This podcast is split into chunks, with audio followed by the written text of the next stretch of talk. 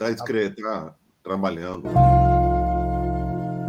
Quante facce sbiadite di pagliacci col filo e una donna per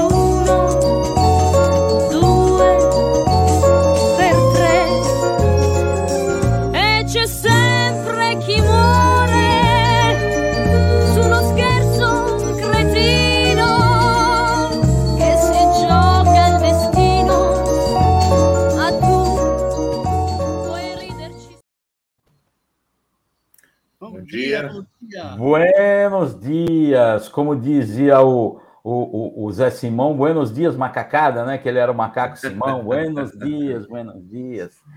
Como é que, como dizia, não, como diz, né? Ele tá vivo ainda, pô. E ainda dizendo as mesmas Ah, é? Faz tempo que eu não escuto, porque assim, eu escutava muito no trânsito, né? Olha o Rudá preso na antessala. Opa! Alguém salva.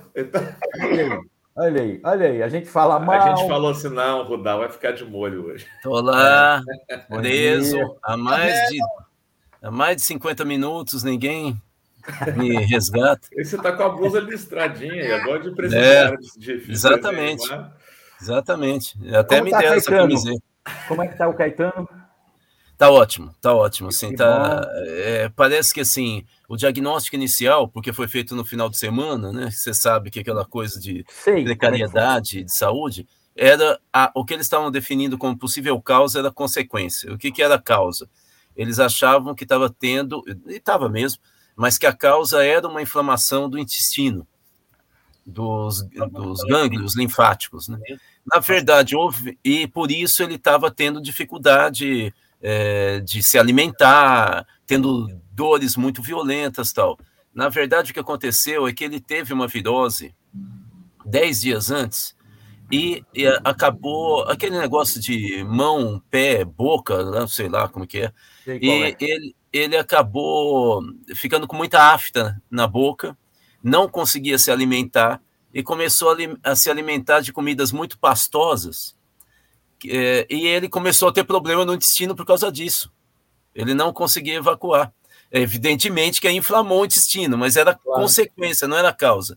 Ele foi para o hospital, além de tomar soro, ele tomou uma espécie de laxante, sei lá, e aí começou a evacuar, melhorou. Acabaram os gases, a barriga dele estava estufada, foi diminuindo e agora ele já está em casa. Hoje Menos vamos almoçar mal. aqui e eu vou ter mais clareza. Obrigado, Demir. Menos É, gente, talvez eu acabe sendo expulso de novo aqui da sala, porque acabaram de ligar para mim dizendo que a, a companhia, né, a concessionária de energia do estado, vai cortar a energia por 20 minutos. Que eu beleza. quebrei o pau no interfone e falei, vocês não podem avisar na última hora. Eu tenho, eu, eu vou trabalhar. E aí não sei se eles ficaram com medo de mim, mas se cair de repente você já sabe o que, que é. É, que cortaram a energia. E, e Ô, outra eu pergunta, pago a conta pra anteontem. você, fica tranquilo. Desculpa. Anteontem foi aniversário do vovô Smurf, é isso? Do, do- do- não, ontem foi aniversário do meu pai, Então, vovô Do vovô. Smurf. mas foi Vovô, ontem, seu papai. 87 anos. Né, A gente estava comentando aqui, porque eu vi você falar no, no Twitter, você soltou uma daquelas piadas maravilhosas que eu também costumo soltar. É, e eu comentei de um dia que eu estava numa reunião com a Fernanda, eu e você, e você soltou uma daquelas piadas, e a Fernanda fez uma cara que eu olhei e falei, minha filha tá ali quando eu solto as piadas. Não, mas você sabe o que é pior? Eu, eu não quero eh, atrapalhar a nossa discussão, mas sabe o que é pior? Ontem eu peguei e falei o que eu escrevi, falei no- na live do DCM da noite, né? Aham. das nove. Eu- O que, que é que eu tinha escrito? Eu falei, meu pai faz hoje 87 anos. Eu acabo de descobrir que ele é mais velho do que eu. Isso aí é nonsense, gente. Você acredita que o Kiko pediu para explicar? Eu fiquei completamente sem graça. Explicar a Assim, eu falei, não é possível. Será que ele não entendeu que não. O que, que você quer dizer com isso? Ele falou para mim. Eu Falei, não, que eu sou mais velho, eu sou velhinho, né? Todo mundo fala que eu sou velhinho, tenho cabeça de velho. O que, que eu ia falar? Dá uma, dá uma lida no Ionesco e tenta entender. Mas vamos lá, vamos lá, vamos começar a nossa discussão. É, a, a discussão proposta é, aqui hoje é Aconteceu, vem acontecendo algum, algum tempo na, nos jogos de futebol na América Latina, quando o Brasil, não que não aconteça no Brasil, esses dias aconteceu num jogo Fluminense e São Paulo, um ato de racismo, um torcedor de São Paulo imitou o macaco para a torcida do, do, do, Fluminense. Depois o, o, um torcedor do Fluminense disse que não era é, é, é, imitação de macaco, ele estava falando que ele estava falando que o rapaz era gordo, forte, desengonçado, enfim, mas aqui, assim, a explicação parece que não foi convincente, porque teve gente que estava do lado e disse que era, era racismo mesmo, tal, enfim. Mas isso é, é o que menos é, é, importa, sim, mas o que nós queremos discutir é o seguinte: é, é, é, os atos, o, o, o problema do racismo que tem acontecido contra brasileiros na América Latina. Tentar entender e a gente tem alguns vídeos, algumas matérias que o Osiris vai passar uns vídeos aí, tentar entender por que é que tem aumentado os casos de manifestação racista contra torcedores brasileiros que vão em outros países da América Latina. Foi torcedor argentino que veio no jogo do Corinthians aqui, imitou macaco na arquibancada e foi preso. Foi torcedor argentino na Argentina que imitou macaco para a torcida do Corinthians.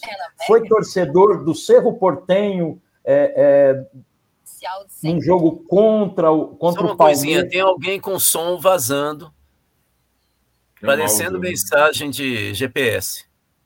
Uma voz de mulher. Vai, continua, né, Ademir. Tem, aí, aí, assim, foi contra o torcedor do Palmeiras no, no, no, no, no jogo contra o Cerro Portenho, torcedor do Bragantino no jogo no jogo no, no Equador, enfim. Não sobrou torcida nenhuma e país nenhum que não tenha feito, cometido um ato de racismo, que aqui no Brasil é chamado de injúria racial, eu não entendo por quê, é, é um ato de racismo contra a, a, a torcedores brasileiros. E a discussão que eu quero levantar e conversar com vocês é, uh, para além do fato do racismo, por que é que isso tem aumentado e contra a o Brasil em específico.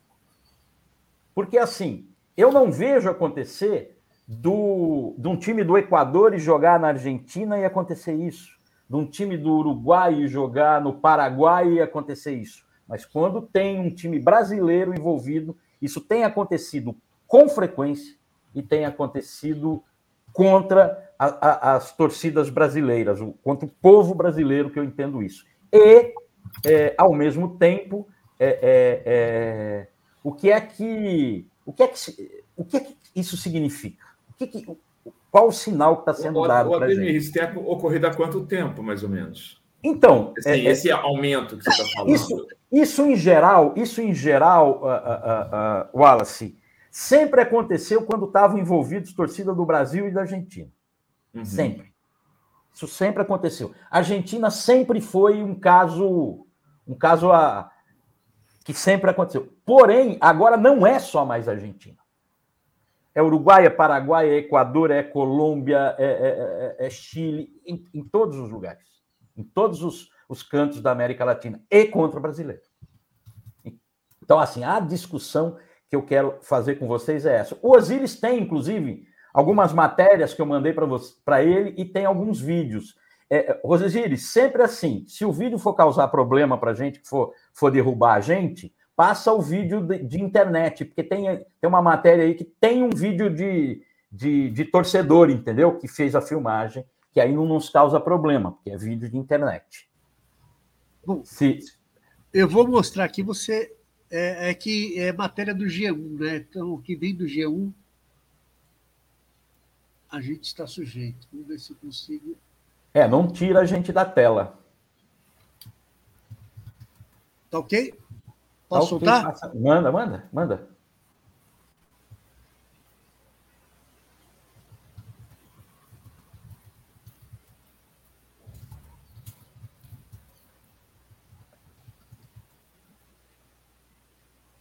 Isso aqui, isso foi, isso acho que foi em São Paulo, tá?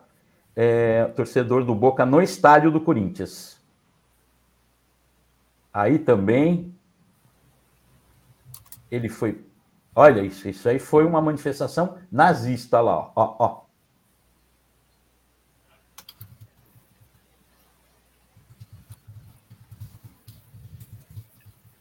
Tem um, tem um vídeo do, o do Palmeiras e Cerro Portenho, o, o, o, o Osiris, fica claríssimo, claríssimo. Se você não, não, não, é outro, outro que eu mandei. Acho que foi o último que eu mandei para você.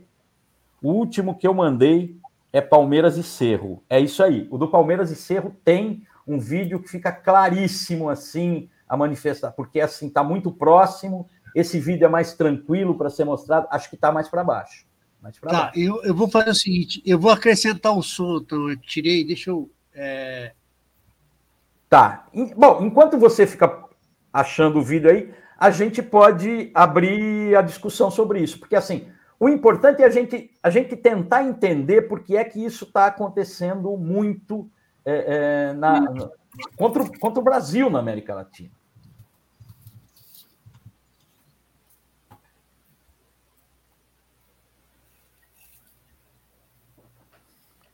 Acho Bom, que o vídeo lá.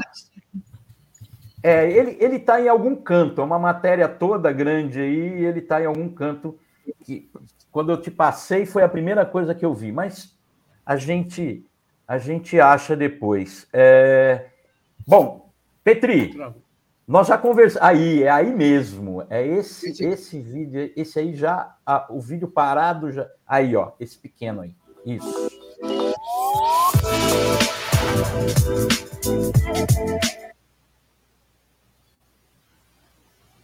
Agora, qual que é a tua tese, Ademir? Então, a minha, a minha tese. O, o, o, o Osiris está, você está ganhando um, um merchan ali. Olha lá, olha lá, presta atenção. O de vermelho, o de vermelho. Olha lá, olha isso. Você é brasileiro! O tempo todo ele ficou virando para a torcida do Palmeiras e imitando uma cara. De, de, deixa, eu, deixa eu fazer algumas observações. Em primeiro lugar, vamos entender bem. A cultura ar, argentina, aliás, esse restaurante é muito legal, Rasco, mas a, a cultura é, italiana é uma cultura racista. Eu sei porque eu sou de família italiana. Não, a minha bisavó disse que quando ela chegou no porto, né, minha bisavó é italiana, né? Quando ela chegou no porto de Santos, ela se assustou com negro, ela nunca tinha visto negros. Né?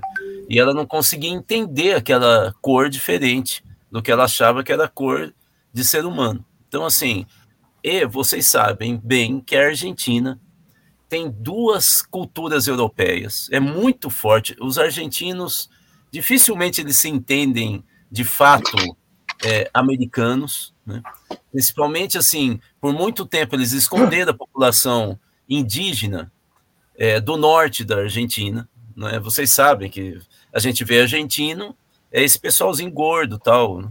que come carne, que é a imagem que nós temos do início do século XX.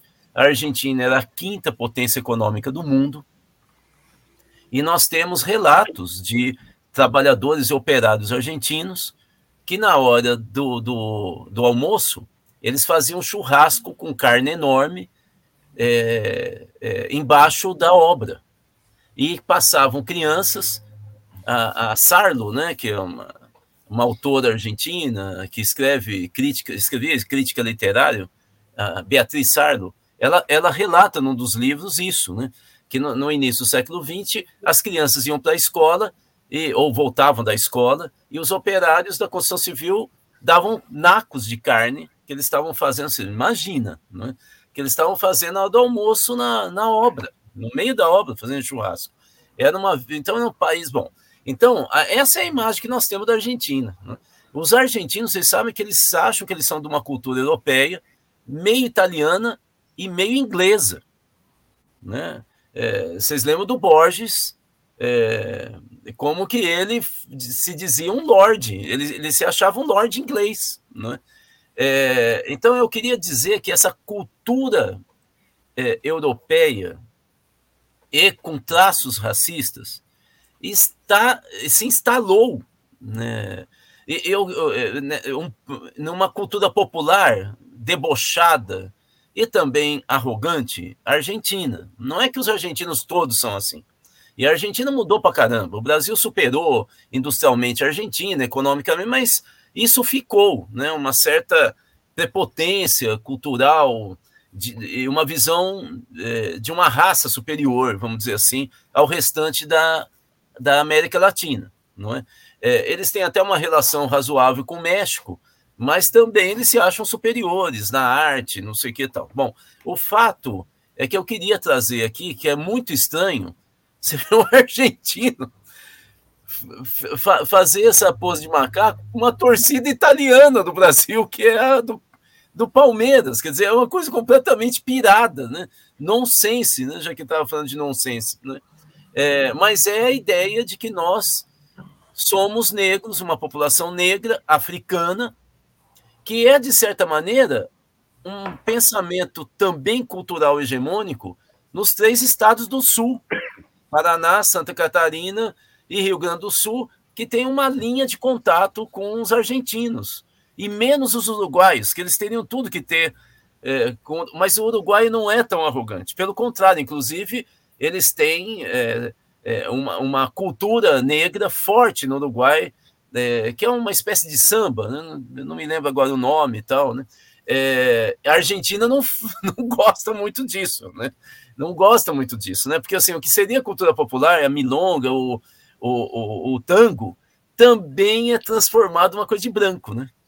É, não é exatamente de negro, né? Então é só para retomar esse fio de contato, como é que entra essa cultura, né? E essa rivalidade também econômica e do poderio brasileiro argentino ao longo da história. A gente teria que ter muitas outras rivalidades, por exemplo, com o Paraguai, que nós não temos. Nós destruímos na Guerra do Paraguai a população jovem e tem todo um na historiografia uma, uma, um debate sobre se de fato que tinha lá no Paraguai com o Solano Lopes era um pré-socialismo ou era um autoritarismo, blá, blá, blá, blá, blá, blá, ao estilo Getúlio Vargas, tal. mas o fato é que nós destruímos. Né? o Duque de Caxias e o Exército Brasileiro destruiu a, a, a, autonomia do Paraguai. Eles teriam tudo que ter um ódio do Brasil, mas esse ódio está na Argentina por causa da disputa do ranking, né? Desculpe ser tão longo, mas é só para dar uma tese aqui para apimentar a nossa discussão. Levantasses a mão, né, Petri? Não, eu estava te zoando. Ah. Não, eu tenho também algumas ponderações, mas uh, acho que eu posso esperar um pouquinho. Tá, eu queria, eu queria só, só dizer é, é, é, é duas coisas. É, lembrar algumas coisas sobre a Argentina, mas o que me assusta é que não é só mais a Argentina, né? Se fosse só a Argentina, a gente já teria entendido um pouco. É, eu tenho uma história com a Argentina, eu tive na Argentina uma única vez, na realidade eu tive em Buenos Aires, num congresso de sociologia, quando eu estava no primeiro ano da faculdade de sociologia, e aconteceu um fato relacionado ao racismo. Tinha um rapaz que estudava comigo, negro, é, e ele esqueceu a carteira dele naquela bolsinha que fica atrás, na frente do, do da poltrona, no banco de trás da poltrona do, do cara que está na frente. Ele botou a carteira ali, ele esqueceu. Quando ele desceu da aeronave, ele lembrou, ele falou: Poxa, esqueci minha carteira. Ademir, me ajuda, porque eu não falo. Ele sabia que eu falava é, é, um pouco de, de castelhano. E nós voltamos para avião e a carteira não estava mais lá. A carteira já tinha uma equipe de limpeza, a carteira não estava mais lá. Daí a pouco, alguém surge com a carteira dele da cabine de comando e a carteira sem nenhum dinheiro dentro. Tinha sumido o dinheiro. Bom, orientação da equipe do avião faz uma denúncia para uma, uma espécie de uma delegacia que tinha na, no aeroporto. Eu fui com ele e tal. E, bom, o que aconteceu foi o seguinte: conforme ele ia falando, os policiais argentinos, todos brancos, iriam, iam ironizando ele. Eles achavam que eu não estava entendendo. Eles perguntaram a profissão, ele falou maestro, porque ele falou maestro, professor, e o cara em seguida fala assim: e você estuda? Do tipo assim, você é maestro, mas você, sabe, foi, foi ironizando, foi aquela coisa tal. Aí, num determinado momento, eu intervi e falei assim: olha, eu falo, em, em, em castelhano, falei, eu falo, estou entendendo o que vocês estão falando, isso não está certo, e nós estamos aqui para resolver o problema da, da carteira. Bom, enfim, não resolveram, ficou sem dinheiro, a gente precisou é, é se cotizar, passamos uma semana nos cotizando para ajudá-lo lá, enfim. É, mas só para mostrar esse fato. E segundo, na Argentina também tem um problema de racismo, vamos dizer assim, com índios. Porque eles têm uma população. Maradona, por exemplo, só é, em algumas regiões da Argentina o pessoal olhava torto para o Maradona, porque o Maradona é índio, né? Aquela, não dá para não ser, não, não ver que o Maradona era, infelizmente, um gênio da raça. É, é, ele, ele, ele tinha todas as características de índio e algumas regiões da Argentina olhavam torto por conta disso. Claro que por, por ele, o que ele jogava de futebol, por ele ser famoso, pelo, enfim, por tudo, isso, isso dá uma diminuída na, na, na, naquilo que no racismo tal, mas mesmo assim ele sofria, ele sofria com isso. Bom, é, dito isso, eu queria, eu queria ouvir um pouco vocês, é porque isso está se espalhando da América Latina contra, contra o Brasil em específico. Da Argentina, a gente meio que, que já esperava isso, a gente espera e sempre aconteceu. Não, não, não é normalizando, não, não. É que assim, na Argentina a gente já, já vê isso há muito tempo acontecer. E nunca se resolveu também em jogo de futebol. É, todo jogo, seja Palmeiras e Boca, seja Corinthians e Boca, seja aqui ou seja lá, tem um torcedor deles fazendo isso. Sempre. Pois não, Petri? É, tem muita, muitas questões. Uma é discutir realmente essa, essa, essa ideia, que ela é prática, do branqueamento da população. Né? O segundo uh, é uma coisa que sairia fora do contexto hoje, que o Rudá falou, que é o genocídio do Paraguai, né? que uh, feito pelo Duque de Caxias, né? Uh, que tem inclusive um livro de um historiador gaúcho que relata isso. O cara foi execrado aqui no Rio Grande do Sul por causa do livro. Né?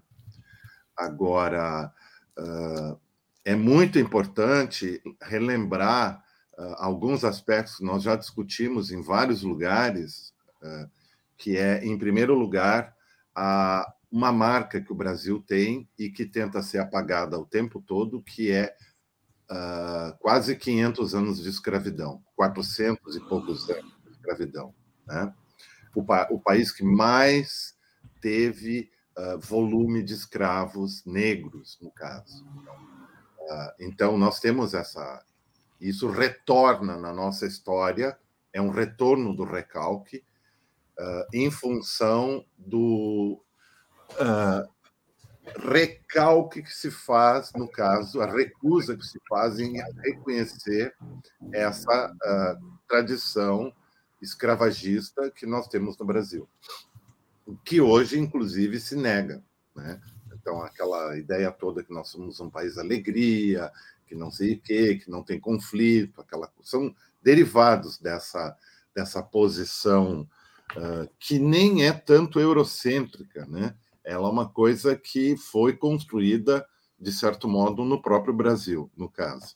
Uh, o, uh, eu tenho um amigo no Rio de Janeiro que era um psicanalista, depois ele abandonou a psicanálise, ele está trabalhando na Fiocruz, Octávio de Souza, ele é um afro-brasileiro.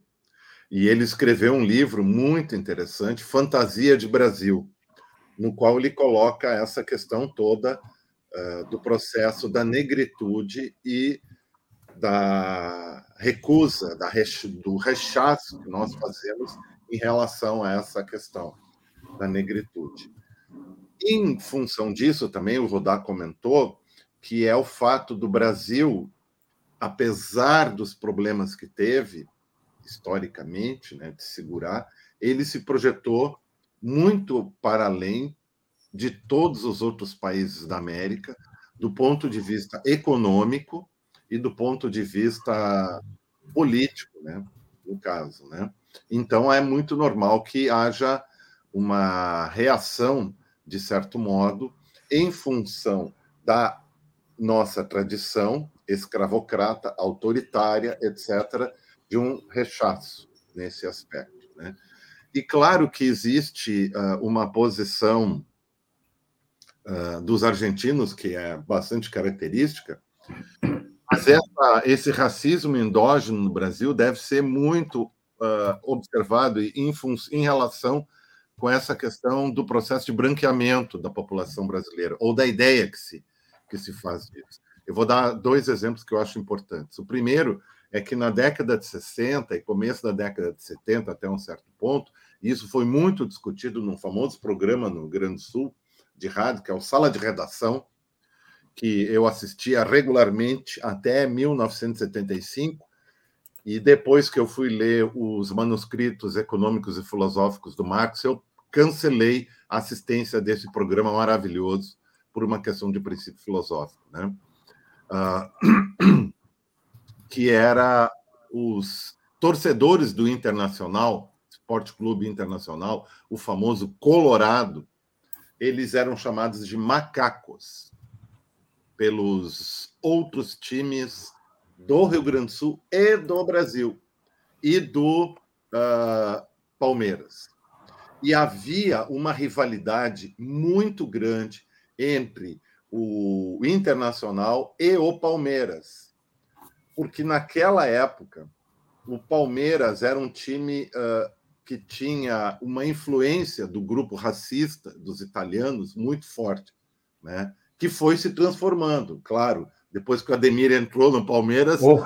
tudo, se, tudo se modificou, né? Não, mas a, a história. Lembra do Ademir da Guia, né? Eu, eu claro. Que tudo é culpa da Ademir da Guia. Toda partida entre o time brasileiro, onde estava Ademir da Guia, e um time argentino, seja a seleção ou qualquer outro, dava problema. Né? É, o Ademir, o Ademir é, o Ademir é, é, ele é albino, né? O pai do Ademir é negro, o Domingos da Guia. O Ademir é, é, é albino. Então, Não, é, é, né? Eu mandei um, eu mandei um, um, um link de uma matéria para o Osiris, que assim, é, tem um, um, mestre de, de. um mestre em sociologia da USP que estudou essa história do Palmeiras ser fascista, né? É, e ele mostra, através da tese dele, que, como todo espaço, inclusive clube de futebol tal, sempre foi um espaço em disputa. Foi um, é um espaço em disputa. É... Isso é, é, é, extremamente importante. Mas, assim, só para lembrar, é uma, é uma coisa interessante isso, e, e, e, dele mostrar esse espaço, espaço em disputa, porque, assim, essa semana, é, no grupo do Por Comunas, inclusive, o professor Beluso lembrou, tal, deve ser por algum motivo de aniversário tal, o Palmeiras, na década de 70, era o time que. O time não, o clube de São Paulo que abrigou os bailes funks negros. Uhum. O James Brown tocou no Palmeiras, no, no, no, na, no ginásio de esporte do Palmeiras, o, o, o famoso Chic Show.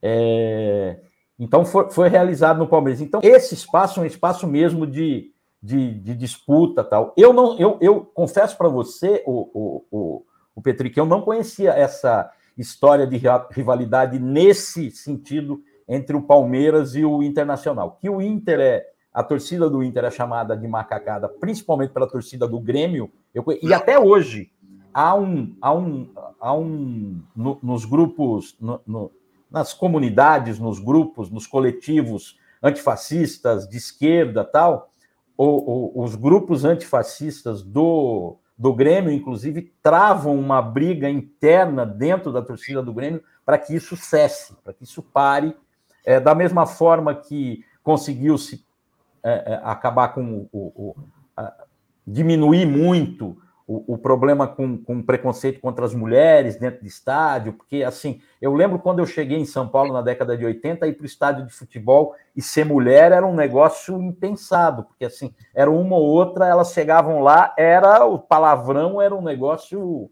é, é, terrível. É, bom, uh, eu, vou... Eu queria fazer um comentário, porque a Jaqueline escreveu ali é, no, no, no, YouTube. É, é, é talvez um, um, um, paralelo né, entre esse aumento da extrema-direita, da força da extrema-direita, dessa onda de extrema-direita que a gente teve. É isso.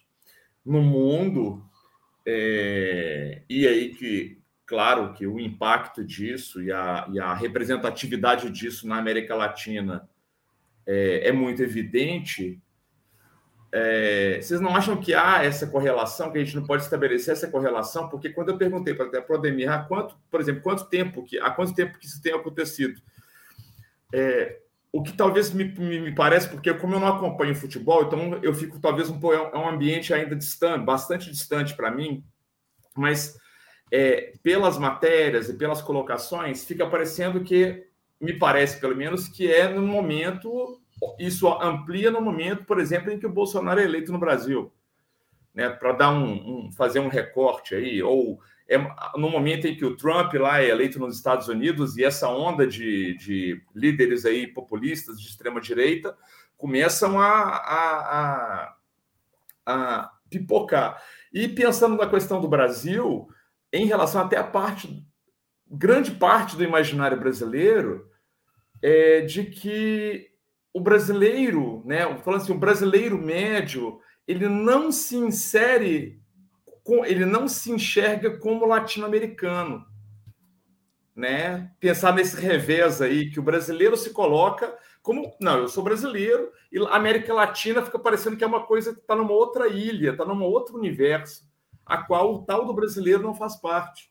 Vocês não acham que isso pode ter aí contribuir para esses dois elementos, né? A ampliação do, dessa leva de extrema direita, mais esse elemento também que o próprio brasileiro se coloca diante dos nossos é, é, é irmãos latino-americanos. Né?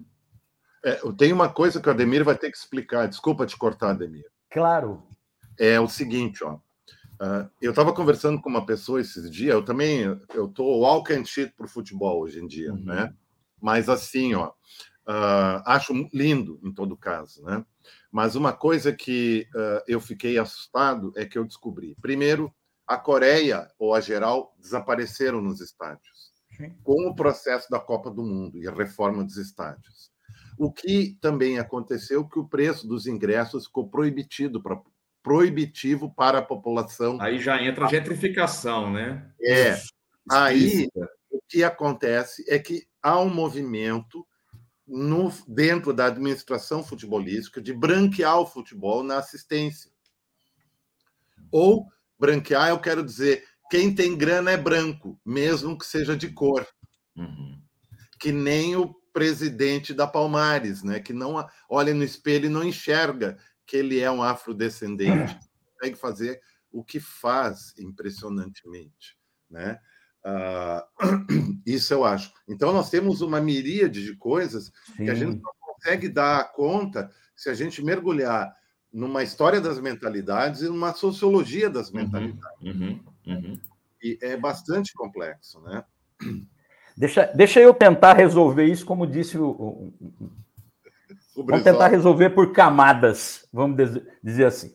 A primeira é assim: o Fernando Miller disse que o racismo aumentou porque os times brasileiros estão ganhando ele tem razão, que inclusive o Abel Ferreira, sendo português, chamam ele de colonizador. Ele tem razão que tem um pouco disso, mas tem uma mistura também, e aí eu vou contar uma história. Quando eu estudei em Cuba, eu estudei numa sala onde tinham oito brasileiros e o restante era todos da América Latina. Todos da América Latina. E assim, primeira coisa que eu percebi, todos se consideravam latino-americanos, menos os brasileiros. Segundo, Todos os latino-americanos conheciam a história de seu país, da América Latina e do Brasil. Por que, que a gente não conhece a história da América Latina? Porque a gente não é latino-americano, a gente vira as costas para a América Latina. E isso, e tinha terce, um terceiro elemento, que eles nos chamavam de é, é, eu não lembro o termo bem uh, direitinho assim, mas ele, eles nos consideravam candidatos a império na América Latina. A gente era visto como é, um, um, país que queria meio que ser o império da América Latina. Isso pode colaborar com essa visão é, é, é, é que, assim, pô, vocês são o império da América Latina, é, então nós vamos ridicularizar vocês exatamente por naquele ponto onde vocês não resolveram o seu problema, que é o problema da escravidão. É o problema, porque se vocês viram as costas para os seus negros, a gente vai para cima também. Pode ser que seja por aí. É uma, é, um, é uma pista. É... A segunda coisa que eu queria falar, é... eu queria falar com a, com, a, com a Jaqueline. Jaqueline, o futebol não é mais um espaço masculino somente. É um espaço ainda misógino, é um espaço que tem, que tem uma série de problemas. Mas o futebol, para além de agora ser praticado por mulheres no Brasil, a arquibancada dos estádios de futebol hoje, pelo menos 30% são mulheres. Pelo menos 30%. Esses dias teve uma matéria, um, um comentário no, no Twitter da ela foi, ela foi da Globo, apresentadora da Globo de manhã, foi casada com Chico Pinheiro, eu não lembro o nome dela agora, me fugiu o nome. Mas enfim, é, o importante é que ela é uma jornalista e ela colocou: olha, meu marido foi no jogo de futebol e voltou dizendo que não quer me levar no futebol porque lá só tem xingamento contra a mulher, palavrão contra a mulher. Ela foi bombardeada pelas mulheres dizendo: olha, presta atenção que teu marido não está querendo te levar para o futebol, porque ele não está indo para o futebol. Que faz mais ou menos uns 20 anos que isso não acontece mais em arquibancada de futebol. E é verdade. Eu, na, eu assisti esse processo. Porque quando eu cheguei em São Paulo na década de 80, início da década de 90, eu já comecei a frequentar arquibancada de futebol e era um ambiente só masculino, onde as mulheres começaram a frequentar. E assim, era palavrão contra a mulher, era xingamento, era cantada mal educada tal. Com o tempo, as mulheres foram aumentando a sua presença no estádio, participando dos espaços masculinos. Por exemplo, hoje, direção de torcida organizada tem mulher. E aí o que, que acontece? A própria torcida organizada protege suas mulheres e acabou. Não tem. Tem um caso ou outro, óbvio que tem um caso ou outro, mas assim, no geral, é um ambiente de convívio entre homem e mulher arquibancada. Me, mesmo, mesmo porque as arenas, né, hoje, é, são super. são quase um, é quase um shopping, né? Você Exatamente. tem. É um entretenimento, não é mais um descarrego de frustração. Né? É, eu, eu, vocês não sabem, mas eu fui convidado pela diretoria do Corinthians para ver o Itaquerão antes dele estar tá pronto. Né? Eu até tirei umas fotos, estava com capacete de. Eu também tenho da Arena do Palmeiras uma então, assim. E, e assim, eu entrei pelo estacionamento, eu não acreditava. Eu nunca vi um estacionamento tão grande. Nunca tinha, que é o, o estilo Arena, né? Eu estive uma, uma vez na Arena do Corinthians, porque agora não pode mais ter torcida visitante, né? Em clássico não tem mais torcida. O banheiro do estádio do Corinthians é, é de mármore, minha gente. Não, o banheiro, gente, tem é a, jacuzzi.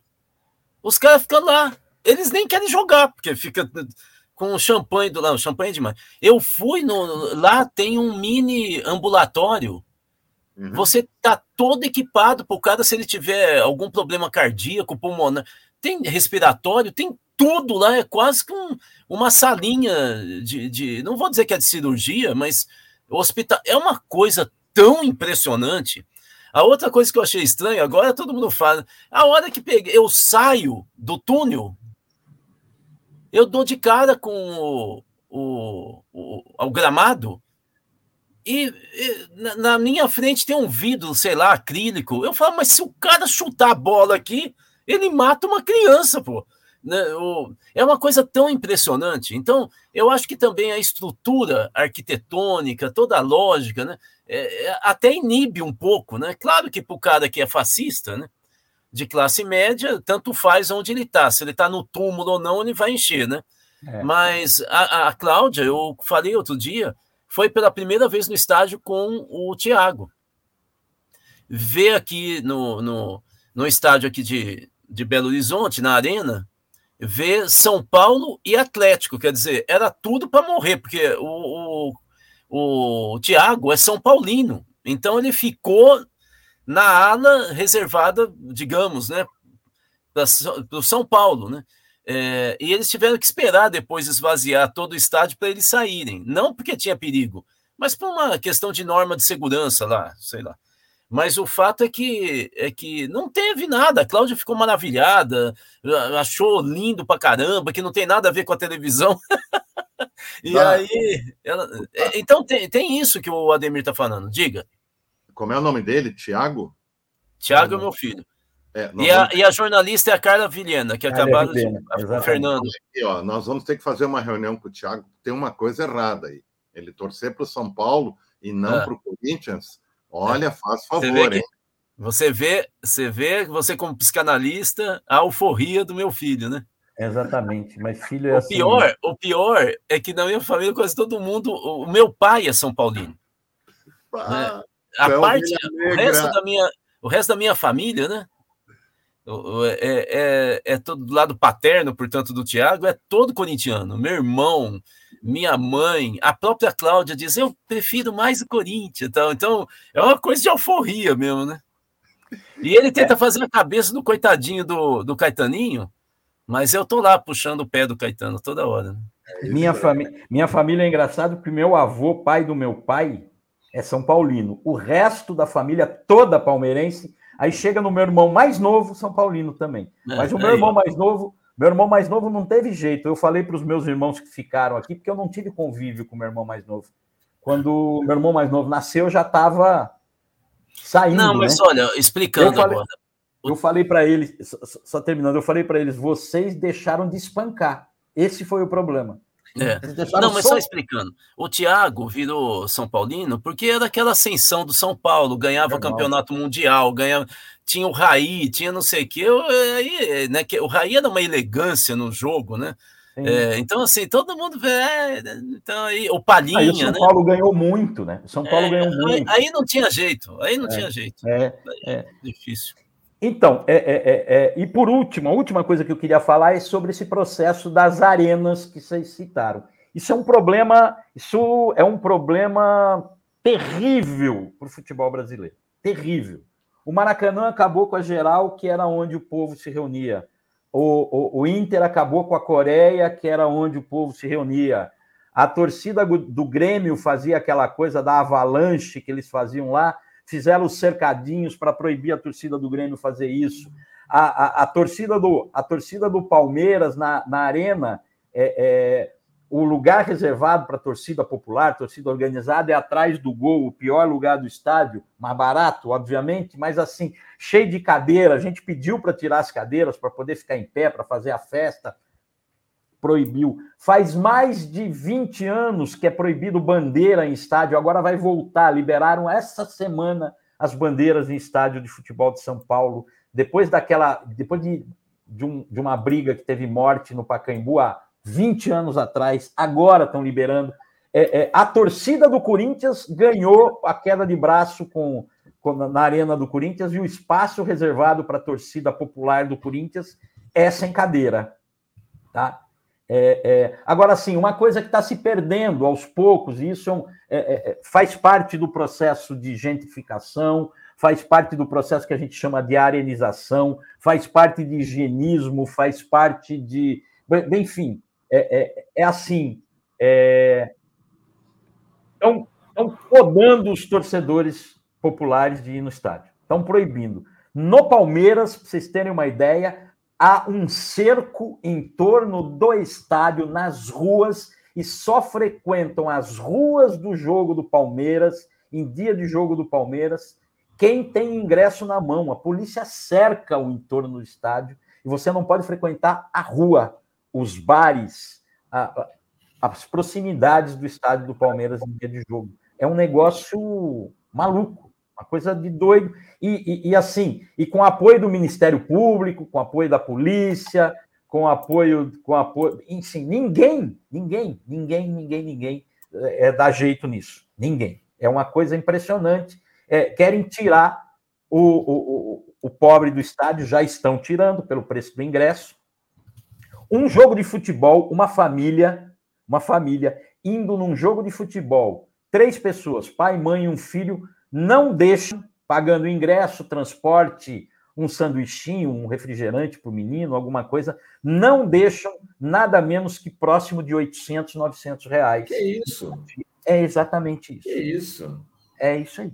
É, isso aí. é quase um salário é, mínimo, então, que não, o cara é um salário mínimo. no final de semana. É um salário mínimo. Não existe mais o esporte popular no Brasil, é, é, é, com exceção de alguns clubes tal que, que se mantém assim. Mas o que é que está acontecendo?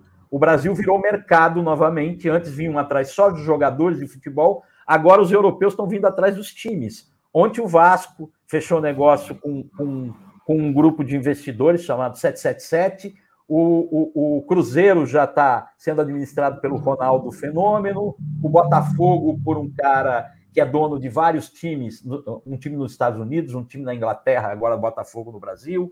Enfim, eles estão vendo os clubes brasileiros é, não conseguindo ser bem administrado e fazendo água, e aí eles vêm no momento que os clubes estão com dívida, vêm, entram e compram o time. O, o Ronaldo, por exemplo, comprou o, o, o, o, Cruzeiro e o Ronaldo não teve que desembolsar nenhum centavo para o Cruzeiro.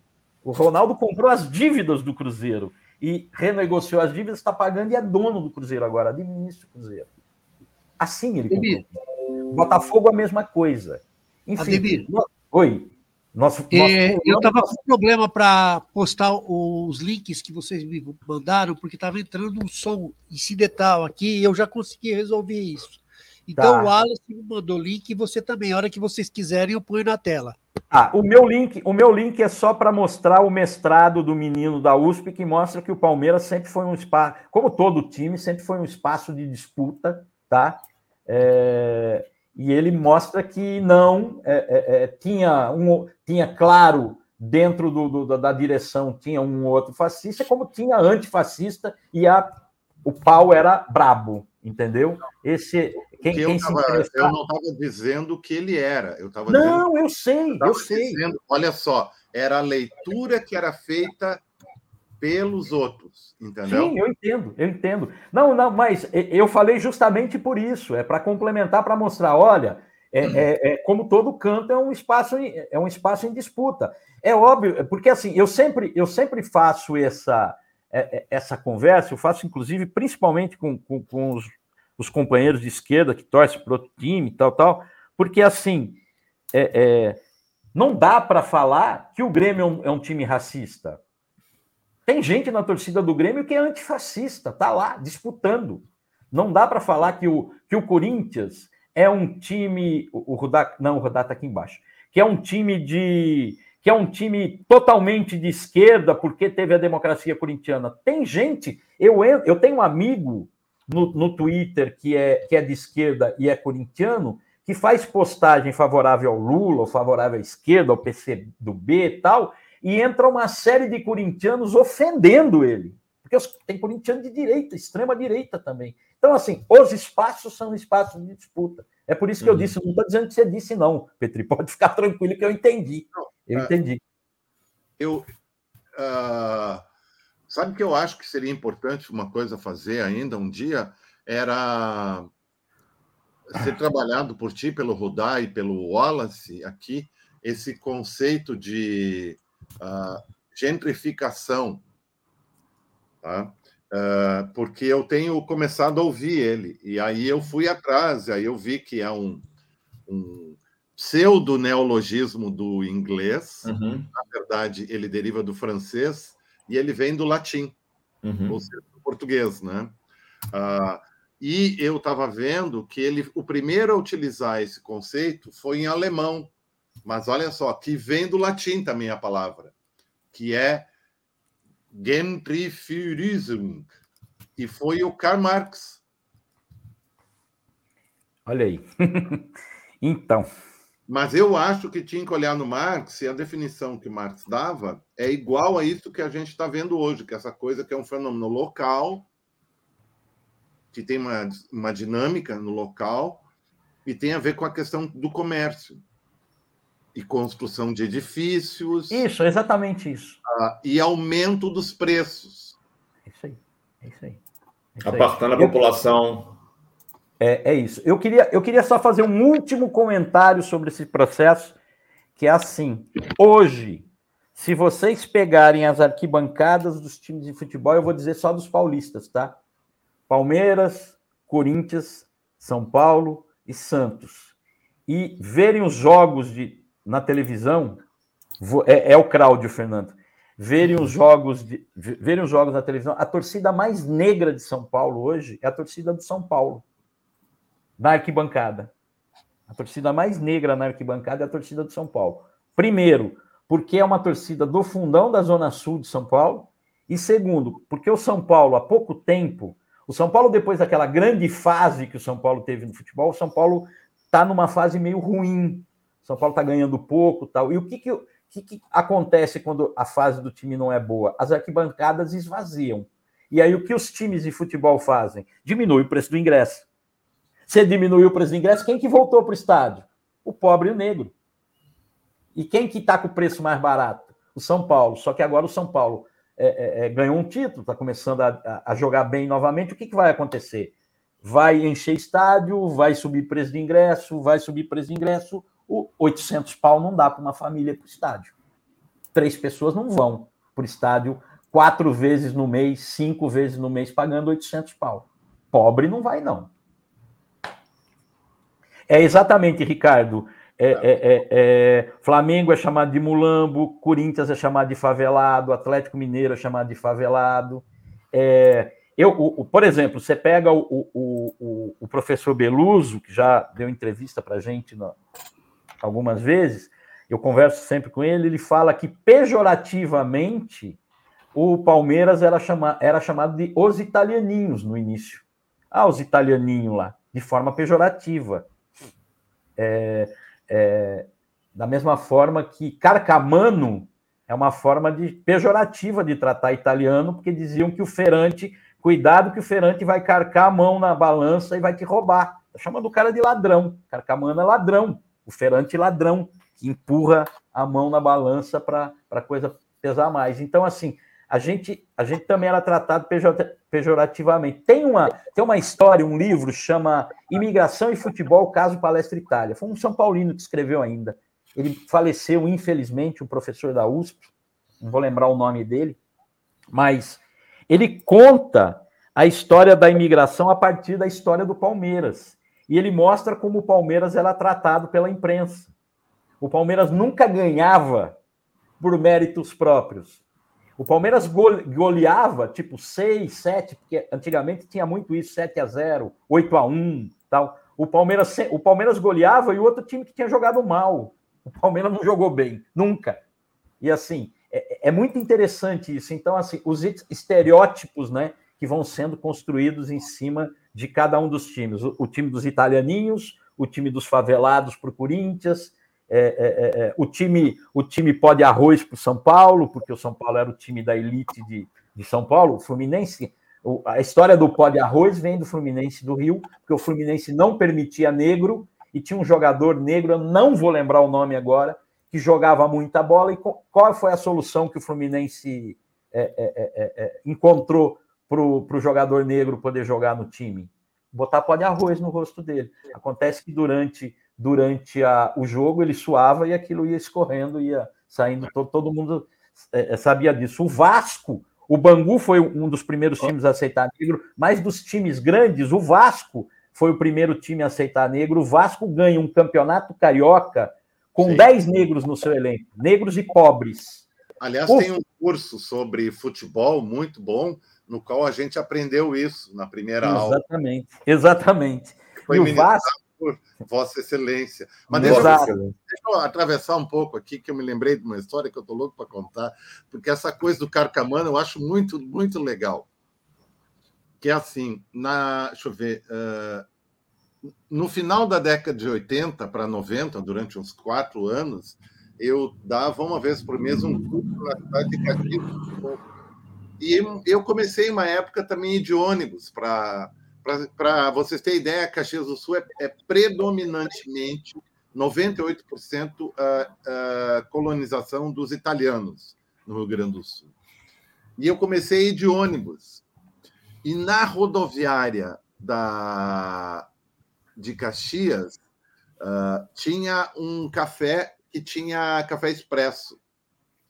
E a primeira vez que eu fui tomar o café, o, como se diz aqui no sul, o gringo pegou o cachimbo, fez de conta que ia derrubar fora o café botou um pouquinho de café novo e colocou de volta e fez o café. Ou seja, ele reaproveitava o café.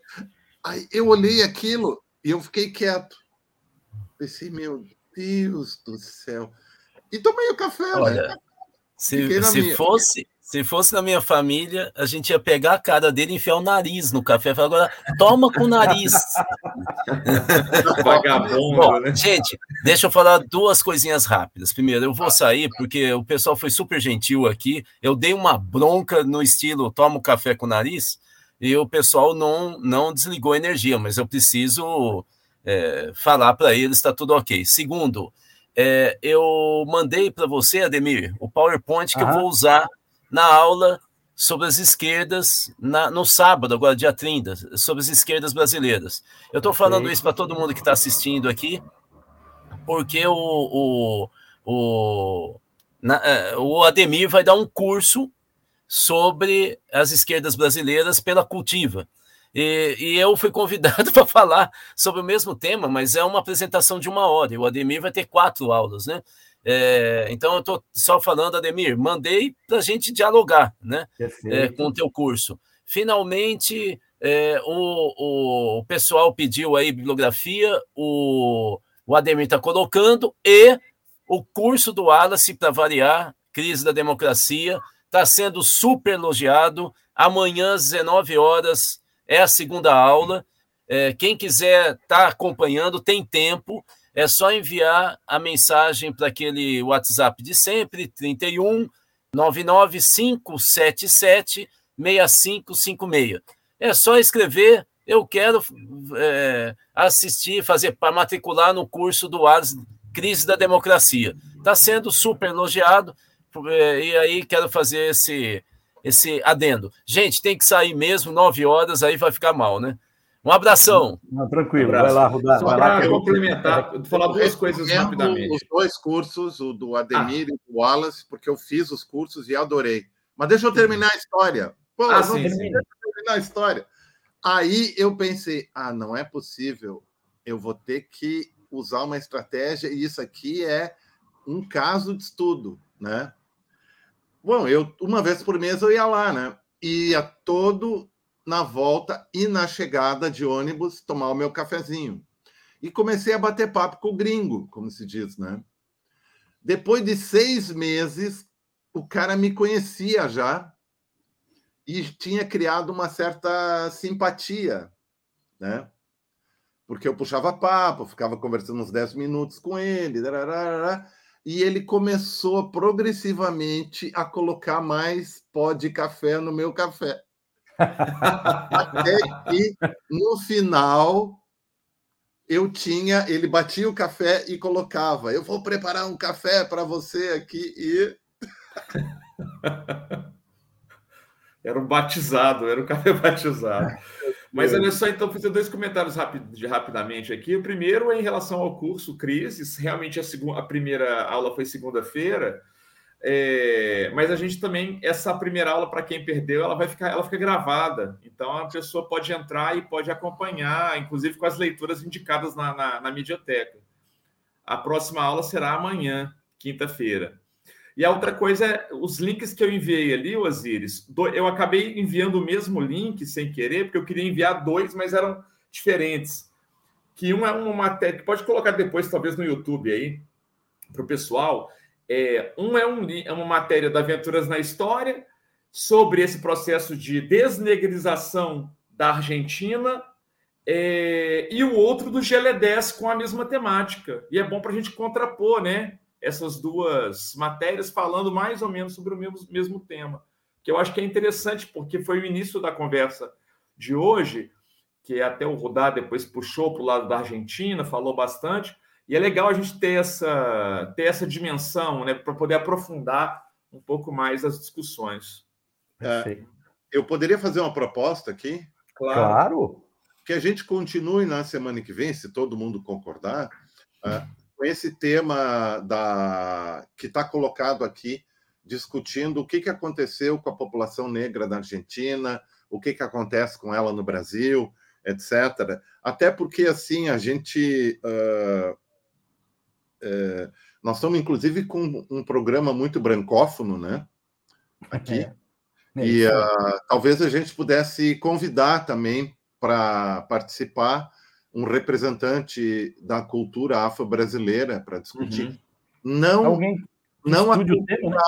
não, não para discutir a cultura afro-brasileira, mas para discutir a questão urgente que a gente tem que discutir, que é o racismo, e o contraponto com a questão do identitarismo. Sim. Ou seja, será que algum dia nós poderemos dizer existe, nós somos todos brasileiros uh, juntos, uma cultura, uh, uma nação, porque o conceito de povo é complicado, né? Uh, independente de cor, sexo, idade, né? É, não, interessantíssimo. Deixa eu só fazer um último comentário, Ricardo. É, é, o seguinte: a história diz que o Vasco ganhou um campeonato carioca com 10, 11 negros, todos pobres, é, é, que, e, e, e, por, por uma questão de o futebol ainda querer ser é, elitizado no Rio de Janeiro, elitizado no sentido é, de não aceitar quem não fosse das classes sociais mais abastadas, continuar amador, no ano seguinte se exige do Vasco que o Vasco ou demita os 11 jogadores é, que não eram amadores, vamos dizer assim, porque recebiam para pra praticar o esporte, mas eles recebiam porque eles eram pobres e precisavam treinar esse tipo de coisa, ou, o, o é, é, é enfim, obrigaram o Vasco a fazer isso. O Vasco é, é, escreve uma carta defendendo a participação dessas pessoas no, no, no, no, seu time e no campeonato, abandona o campeonato onde ele era campeão e funda uma outra liga. A história é essa. É, é, se tem outros vieses, é claro que, que a gente vai, vai pesquisar, mas o viés histórico que é contado é esse aí. É, é muito Bom, legal é, eu vou jogar bola comigo mesmo, então. É isso, exatamente. Se vocês exatamente. são racistas, fodam-se. É, exato, exatamente. É, e o Vasco, é, é, é, enfim, é considerado na história como o primeiro time a aceitar negros no seu, no seu plantel. enfim, era isso. assim, o futebol é um negócio muito doido, né? Porque a gente começou com a proposta de discutir o racismo que está acontecendo na América Latina nos estádios de futebol contra brasileiro e a gente passou a discutir todos os problemas. Uh, a, a, gente discutiu o racismo, as, a, as é, mulheres, é, a gentrificação. Né? Exatamente. É porque a gente talvez de Caxias. É, talvez a gente consiga, é, quer dizer, pensando de uma forma micro, pensarmos que a dentro da, da não só do, que, do futebol enquanto um esporte, mas toda a cultura que se forma em torno desse esporte, é, aí na, a, talvez de forma mais, mais clara e tácita na, na, na nas torcidas organizadas, né? ou na, nas pessoas que vão, não necessariamente pertencem a uma torcida organizada, mas aquelas pessoas que vão é, ao estádio ou que iam aos estádios que hoje são chamadas arenas é, de futebol, e que, de certa forma, faz ali, ou dá para se ter, aí pensando do ponto de vista da sociologia, né? sociologicamente, a gente consegue fazer, pegar esse extrato da população e tentar entender. Não, Santino, desculpa, não, Santino, não procede. Deixa eu só concluir, eu não sei o que, que o Santino é. falou, e tentar entender é, na verdade, entender não, a gente consegue identificar sociologicamente que aqueles grupos que vão aos estádios de futebol, sendo eles organizados ou não, eles vão representar, dá para se ter um recorte da sociedade brasileira, ou no caso das sociedades mundiais, né? Então, com todas as suas mazelas e contradições. Voltando lá ao que o quando o Petri cita o Marx aqui, quer dizer, todas as suas contradições, né? Então, se hoje eu tenho um afastamento das populações pobres, com baixo poder de consumo, baixo poder de compra dos estádios, entrando aí talvez na questão da gentrificação, é, eu estou apartando essas, essas populações. E em, em relação a apartar, é, a gente também tem que pensar que lá atrás as torcidas elas estavam, elas torciam para o mesmo time no mesmo espaço e que depois de um tempo elas vão se separando, né?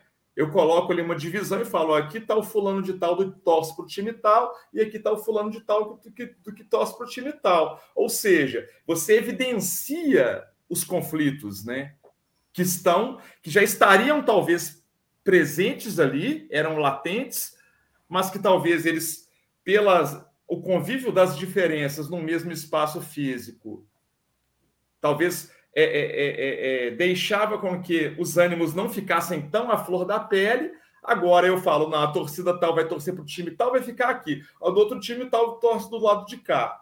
Então você começa a criar uma rivalidade, potencializar essas rivalidades ao, ao, ao, extremo. Não é rivalidade. O que era rivalidade? Vira agonismo, né? Não, o que, é, o que era rivalidade vira ódio.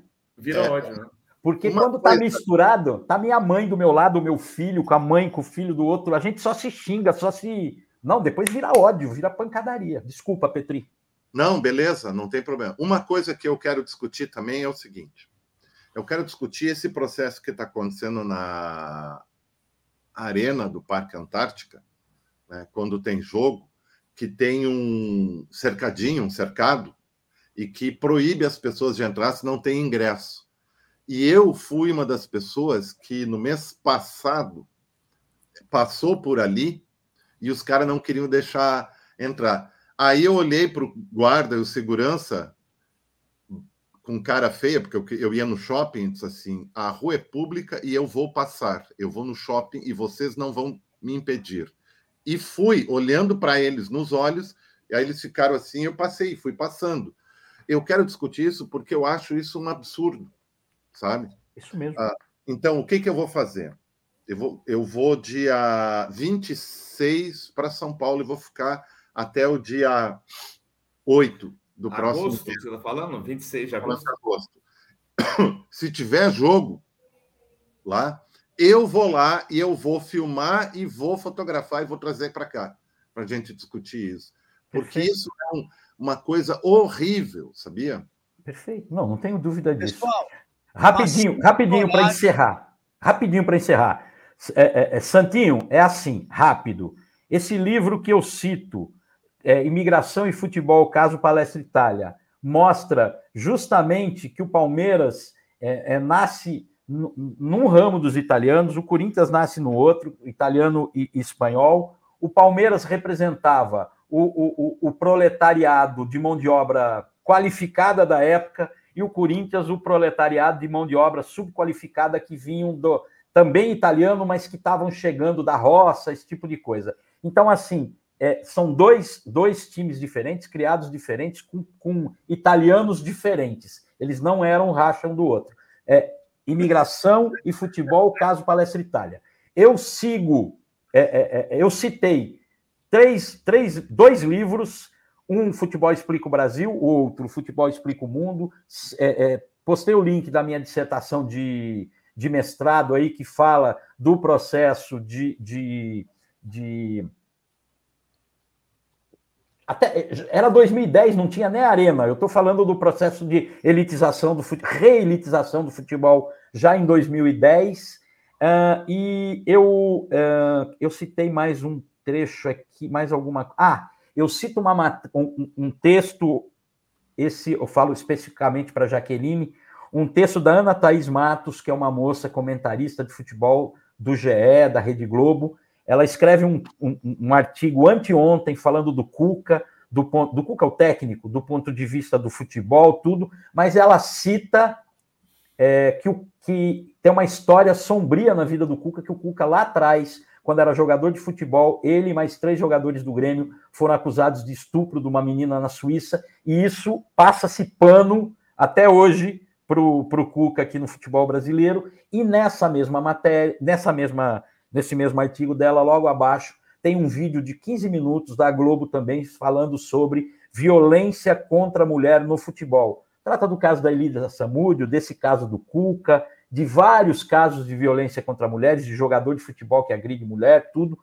é, é, é, é extremamente importante. E a pergunta, esse vídeo, a pergunta é por que no, no futebol um meio ainda que, que permite isso? Jaqueline, não acabou o problema do machismo, da misoginia, porém as arquibancadas hoje são outras. Na arquibancada, está lado a lado comigo uma menina, uma mulher que está lutando contra o machismo, contra a misoginia e denunciando o Cuca, enfim, e a gente está lado a lado torcendo para o mesmo time e, é, e eu acho que isso da mesma só reforça luta. aquilo que eu disse, né? Dá para você pegar o, como um recorte, um, como um olhar é, sociológico, pensando nos, nos espaços é, ocupados do, pela cultura do futebol e pelo futebol, é que eles estão representando parte do pensamento da sociedade brasileira.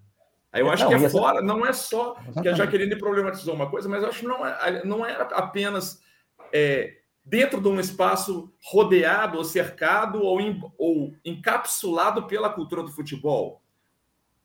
Isso aí é um problema que é da que está dentro das N mazelas e contradições da sociedade brasileira. É, o, o futebol é o, o, macro, é o micro e o macrocosmo é, do Brasil, entendeu? É. O futebol é, é o microcosmo ampliado. O que, que, é, o, o que, que é o Brasil? Olha para o futebol. Ali está o é, Brasil. É. Ali está o Brasil. Bom, já são 9 e 14 Passamos. Isso, muito bom, mas foi muito bom. Vamos continuar a discussão. Essa discussão que o Petri colocou é muito importante. Eu acho muito bacana usar, talvez, trazer na próxima semana e aprofundar a questão da gentrificação também, como ele colocou no Nosso, início mesmo. O nosso, o nosso produtor, Osíris, poderia tentar o professor Silvio de Almeida aqui para falar com a gente. Vamos tentar contato, sim. Professor Silvio Almeida, racismo estrutural. É um, um, um, um tema importantíssimo. Minha gente, é isso? Tá, ô Demir, aqui na frente de todo mundo você vai me mandar os nomes e os links dos livros e da sua, do seu trabalho, que eu vou enviar por e-mail para o pessoal. Ah, legal. Tá, tá, Eu, mando, eu mando no teu. Não, manda no Boteco. Mando no Boteco. Eu mando lá na lista. Mando lá na lista, tá bom? Não deixa cair batatinha em cima disso aí, não, tá? No boteco você puxa lá. Que, ah, nós temos. Desculpa, Osiris. Desculpa, perdão. Não, fala aí, fala. Eu acho que sim, nós temos que continuar discutindo isso, nós temos que discutir o futebol como ópio do povo. Também. Porque não dá para ficar passando pano nessa coisa, entendeu? Que é o um processo cultural, sabe? Uh... Então, é uma, é uma discussão boa, é uma discussão boa. É, Mas não é, é contra o futebol, tu tá entendendo? Não, eu sei, é eu entendo. do esporte de massas pelos governos para isso que é. Como pão então, e circo também, né?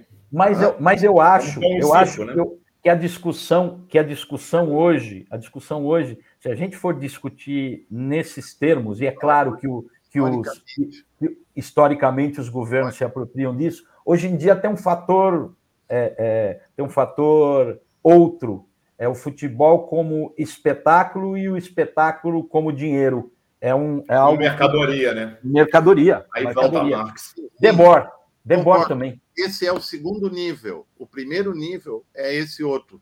Dentro daquela coisa que tu ensinou para nós no curso do Getúlio Vargas, sim, sim, sim, sim. Não, aí, historicamente. Isso nós temos que discutir mais, sabe? A, a, ditadura cria a ditadura cria o futebol como esporte de massa no Brasil. A ditadura militar. É. O, o, o, futebol, o futebol se enraiza no Brasil desde que chegou. Porém, como fenômeno de massa, de massa, é a ditadura militar que cria a loteria esportiva, que cria o Campeonato Brasileiro, que cria a CBD, que, enfim, é a ditadura militar, é a ditadura militar, não tenho dúvida disso. É, dá para muita discussão, viu, gente? Oh, bastante, bastante discussão. Vamos deixar para o segundo ah. tempo, então, semana que vem? Ah, falando nisso, falando nisso, até não sei que horas dá para jogar na Mega Sena, viu? Tá acumulada? Tá acumulada? É, tá, parece que tá. Eu, eu ainda não confio os meus, meus dois jogos anteriores. Mas eu, eu vou sair depois e vou jogar na Mega não, Sena. Hoje, hoje, eu vou, hoje eu vou jogar na Mega Sena. Porque Se eu vou tá fazer acumulado... Se eu ganhar sozinho, eu vou comprar cultiva. Não, se eu, se eu ganho sozinho, a gente faz o seguinte: a gente faz o seguinte. A gente pega, conversa com o Rudá, compra esse espaço da Cultiva e a gente fica o dia inteiro batendo papo aqui. Entendeu? Fica conversando o dia inteiro. Aí, a hora que cansa um, toma um gole de cerveja, aí sim, um boteco mesmo, tá? Um vinhozinho que dá. A gente podia fazer um encontro presencial em São Paulo, né? Podemos, podemos. Precisamos, né? Precisamos. Né? Um boteco ali perto da PUC, eu tenho um amigo que fala que era muito bom, que. Talvez para o final do ano, quem sabe. Os botecos, perto da... sabe, Os botecos perto da PUC eu frequentei todos. Conheço eu sou... todos. Eu sou conhecido em todos também. ah, né? Afinal de contas, a extensão da aula é onde? Cara, os caras não me chamam pelo nome, eles me chamam professor. Ô, professor, vem cá.